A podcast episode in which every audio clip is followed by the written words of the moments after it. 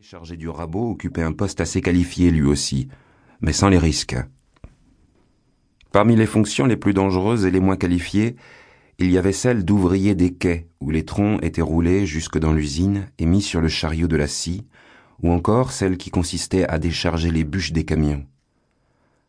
Avant qu'on ait inventé les monte-bois, quand on détachait les montants de la benne, un tronc entier pouvait tomber, il arrivait aussi que les montants refusent de livrer leurs troncs et que les hommes se retrouvent coincés sous une cascade de grumes en voulant les débloquer. Le cuisinier estimait qu'on n'aurait jamais dû placer Angel sur le chemin des bûches mouvantes.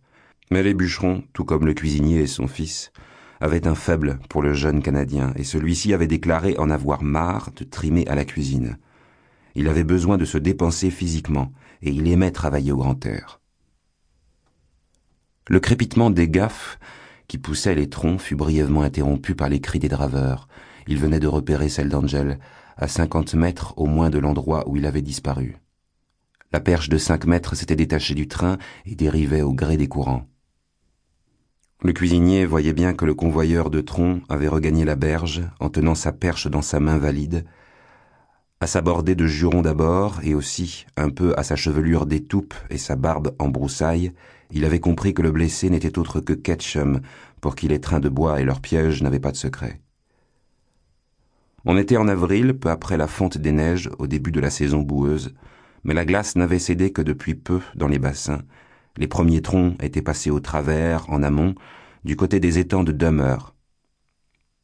La rivière était grosse, glaciale, les bûcherons gardaient souvent barbe et tignasse qui les protégeaient tant bien que mal des temps à la mi-mai.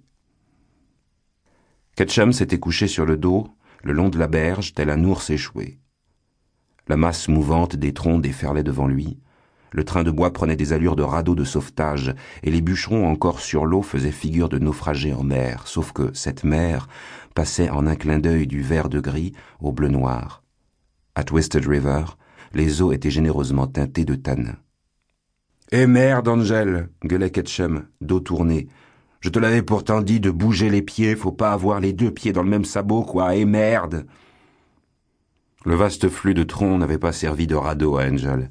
Il s'était sûrement noyé, à moins qu'il n'ait été écrasé dans le bassin, au-dessus de la boucle. Mais les bûcherons, dont Ketchum, suivraient tout de même le train jusqu'à l'endroit où la Twisted se déversait dans le réservoir de Pontook, au barrage de la Morte. C'était le barrage de Pontook qui avait permis le réservoir. Quand les troncs d'arbres étaient lâchés dans l'Androscoggin, ils arrivaient au tricage à Milan. À Berlin, l'Androscoggin suivait un dénivelé de 70 mètres sur 5 kilomètres. Deux usines à papier semblaient diviser la rivière au niveau du tricage. Il n'était pas absurde d'imaginer que le corps du jeune Angel Pope, originaire de Toronto, s'y dirigeait à présent. À la nuit tombante, le cuisinier et son fils étaient encore en train de récupérer les restes en prévision des repas du lendemain. Des dizaines d'hommes n'avaient pas touché à leur dîner dans la petite cantine du hameau de Twisted River, pompeusement baptisé village, tout juste plus grand et moins provisoire qu'un bivouac de bûcherons. Il n'y avait pas si longtemps, la seule cantine ravitaillant le convoi n'était pas en dur. On avait connu une roulante, arrimée à un corps de camion, tandis qu'un autre, à côté, transportait un réfectoire démontable, c'était l'époque où les camions se déplaçaient sans cesse d'un site à l'autre avec l'ouvrage. En ce temps-là, les draveurs rentraient rarement à Twisted River, à midi ou le soir, sauf le week-end. Le cuisinier du camp tambouillait souvent sous la tente. Tout devait être parfaitement portatif. Les abris de nuit eux-mêmes étaient adossés aux camions.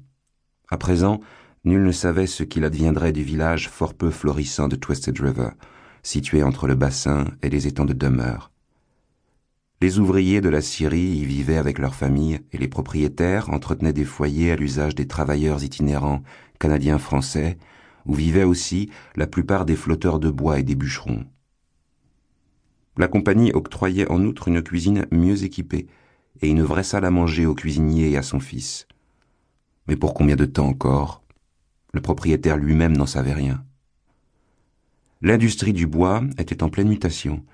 Il deviendrait un jour possible pour tous les bûcherons de travailler sur leur lieu de résidence. Les bivouacs et les établissements à peine moins marginaux comme Twisted River, c'était fini. Les Wanigans eux-mêmes étaient en voie de disparition. ces curieux abris pour manger.